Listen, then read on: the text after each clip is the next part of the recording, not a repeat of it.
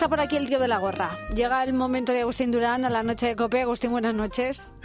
Hola, buenas noches, Rosa. ¿Cómo estás, Rebonica? Pues muy bien, qué, qué alegría que me da escucharte. Seguro que vienes aquí pendiente de todo lo que nos están contando los oyentes sobre los exámenes de conducir, ¿no?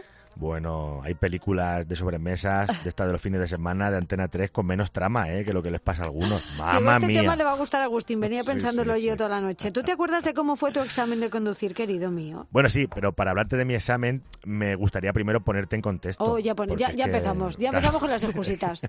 Ya empezamos. es que es que a mí los coches no me han llamado nunca la atención, ¿sabes? Ni de niño, ni de joven, ni incluso ahora. Ah, ¿no? De hecho, no, no, no, no, no. La primera vez que yo cogí un coche, eh, me acuerdo perfectamente, pero más se tiene que acordar el profesor de la autoescuela, ¿no? Que, que pudo disfrutar conmigo de mi primer pilotaje, porque estaba el hombre más tenso que, que Pablo Iglesias esperando que Yolanda Díaz le deje subirse al carro de su mar, ¿sabes? Estaba... Ya, que se ganó bien el jornal ese profesor de autoescuela, ¿no? Sí, pues pasó más miedo que la madre de un torero, Ay, el hombre. Porque, porque era la primera vez que yo conducía, Sí. ¿sabes? Y esto, claro, a ti te puede extrañar porque los que somos de pueblo, y bueno, y algunos de ciudad también, antes de ir a la autoescuela recibíamos clases clandestinas, ¿no? Por, por parte de nuestros padres o nuestros amigos en algún descampado o un polígono industrial Ah, poco sí, transitado. suele pasar. ¿no? Algún Sí. caso conozco. Yo no, ¿eh? Yo no había cogido el coche nunca, nunca. Claro, yo tampoco, no, no, yo llegué virgen a la autoescuela y, y me senté al volante por primera vez. Y fíjate si pasó miedo el profesor, que solo estuvimos dando vueltas alrededor del hospital, ¿sabes? Porque, No quería irse muy lejos de allí por lo que pudiera pasar. claro, yo le veía el miedo en los ojos, ¿sabes? Y eso que los profesores llevan ahí los pedales esos en el asiento del copiloto para frenar, pero al hombre le faltaban piernas, ¿sabes? Me, me- me cogía casi a veces el volante, bueno, le faltó echarse a llorar, ¿sabes? Así que- ¿Y cuántas bueno. clases tuviste que dar entonces para probar el carnet? ¿3.500? Que va, no, no, di 10 o 12. Oh, mira, no te creas que di muchas. es verdad. No. Y, y aprobé el examen a la primera. No. Que, que es uno de los grandes enigmas de la humanidad. Está el de qué fue primero, el huevo o la gallina, y el de cómo pudo aprobar Agustín el carnet. Pues eso ¿sabes? digo yo. Yo Eh, aprobé la tercera.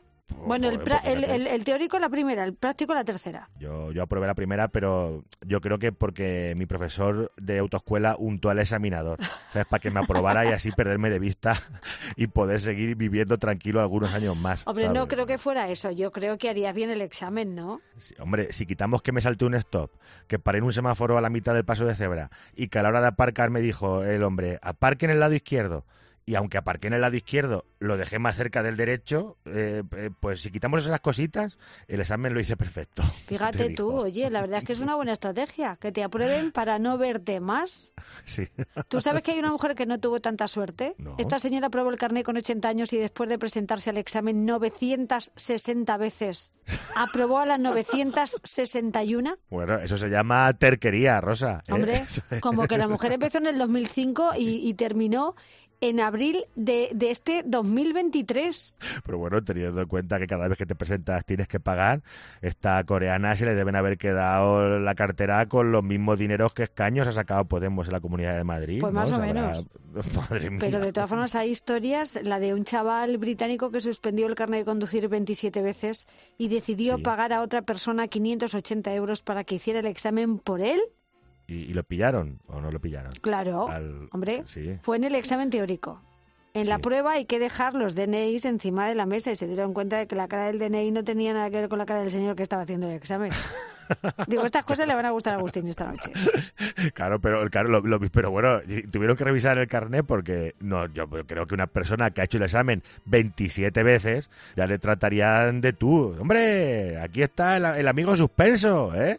A ver si a la 28 va la vencida. Pues mira, le pillaron y le han condenado por fraude. Qué. Pues Tenían sí. que haber hecho la vista gorda. Aquí en España yo me recuerdo que hubo un caso similar en Huelva, que una muchacha suspendió el examen muchísimas veces y la autoescuela en la que se preparaba lo que hizo fue contratarla para trabajar allí. ¿sabes? Hombre, no, no creo yo que la pusieran dando clase, ¿no? No, no, no. La pusieron de recepcionista. Ah, bueno. ¿eh? Claro, seguramente cuando llegue abuela y se jubile, eh, no habrá llegado a cobrar tanto dinero como el que se gastó ella examinándose. ¿sabes? De todas formas, hay, hay muchos también, te digo, Rosa, que deberían volver a la autoescuela, ¿eh? porque hay personas a las, a las que se les han olvidado los conceptos básicos. Pues sí. La- las rotondas como si estuvieran en los coches de choques, no usan los intermitentes, usan mal los carriles, aparcan mal. Bueno, y aparcan de cualquier manera. Los que aparcan en las plazas de minusválidos para irse a cenar tranquilamente.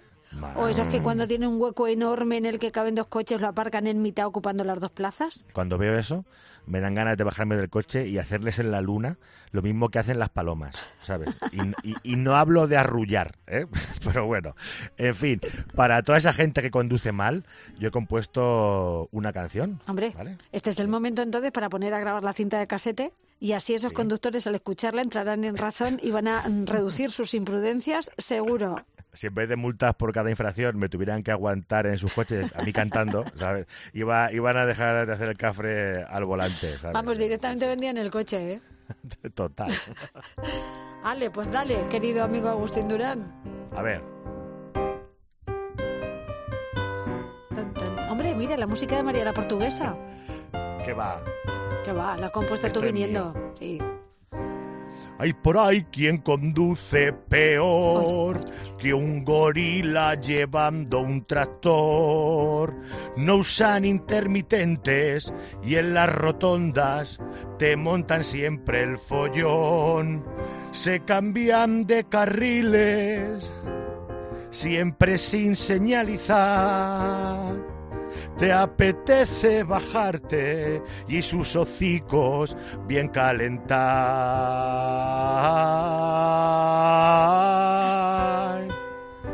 por el carril de la izquierda. Donde antes se adelantaba, ahora hay quien vive, es su vivienda. Para el derecho no cambian, se quedan empadronados, lo tienen escriturado. No tienen pizca vergüenza, tienen más cuernos que veinte miuras faros, te deslumbran con los faros. Me estoy comiendo tus largas, me has cebado como una liebre. Un par de guantas te daba. He dicho cebado como una liebre, no, es cegao. faros, anda vigila tus faros. Si viene un coche se cambian, se ponen las luces cortas cacho oveja con rebabas. Ya mismo te están llamando de la DGT para hacer una campaña publicitaria, ¿eh? No creo, no creo que a ellos les gustan que sus campañas sean desagradables, ¿no? Que te hagan recapacitar. Por eso, por eso te van a llamar precisamente. Ah, vale, vale, pues muchas gracias, hombre. Después, después de esta exaltación de la amistad y muestra de cariño y respeto que me profesas, eh, pasaré a contarte otra noticia que he encontrado relacionada con el mundo de la conducción. Muy bien. ¿Vale?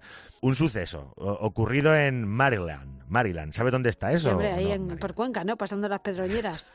¿Dónde va a estar Maryland? Pues en Estados Unidos. Ah, vale, vale, perdóneme, doña Mapamundi, ¿eh? eh Rosa Google Maps. Pero así, como tal cual, Maryland.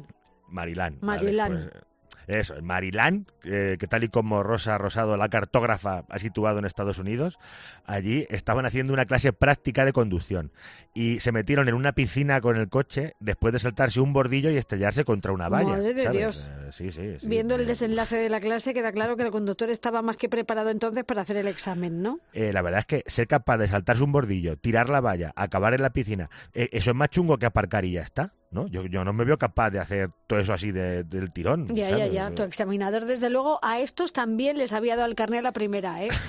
también. Hombre. Eh, la, noticia me hace mucha gracia porque dicen que no saben quién conducía, si era un hombre o una mujer.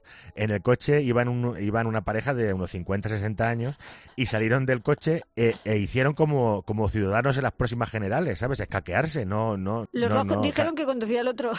sí, exactamente. si yo hubiera sido el guardia civil de Maryland que los atendió, yo habría tenido la estrategia clarísima. Ya, pero no creo yo que en Maryland haya guardia civiles, ¿eh? vaya por Dios. Es que además de delineante de mapas, también eres experta en, eh, eh, cuerpos y fuerzas de seguridad de estados internacionales. A ver, ¿qué, habrías hecho tú si hubieras sido ese guardia civil de Maryland? Muy fácil. Solo habría que mirar las caras a esta pareja. Quien tuviera cara de susto eh, iba al volante y quien fuera con los morros sacados, ¿sabes? Con un cabreo de la leche, iba de acompañante, porque allí estarían callados y no, pero luego cuando llegaron a casa, imagínate esa conversación, es que te lo dije, que al meter quinta para aparcar no es buena idea, ¿sabes? Que, que ese botón no es, que esas palancas, o Madre que mía. sido precioso, es verdad. Que las sí, prácticas sí. hay que hacerlas en autoescuelas. Eso es, que te dé clase tu primo Antoñito es igual de temerario que yo que sé, que poner unas elecciones generales un 23 de julio. Eso es que no se le ocurre a nadie. Hombre, a nadie. Podríamos discutirlo, amigo. Mira, yo mira, te voy a decir una cosa. A mí me gusta la idea de votar en verano, ¿sabes? Tus O sea, gustos es que siempre han sido muy especialitos, Agustín. No, pero, pero te lo razono. Me encantaría ver debates electorales veraniegos. ¿Sabes? Nada de un plato con trajes. Ay, no, no. Debate en el chiringuito playero. ¿eh? Feijó en chanclas, Yolanda Díaz con un pareo, eh, Pedro Sánchez con cangrejeras, Abascal con un bañador de esos slip de licra, ¿sabes? Claro, que se puedan dar un baño entre bloque y bloque del debate en la playa. ¿Has visto lo de la banana? ¿Sabes lo que es? ¿Eh?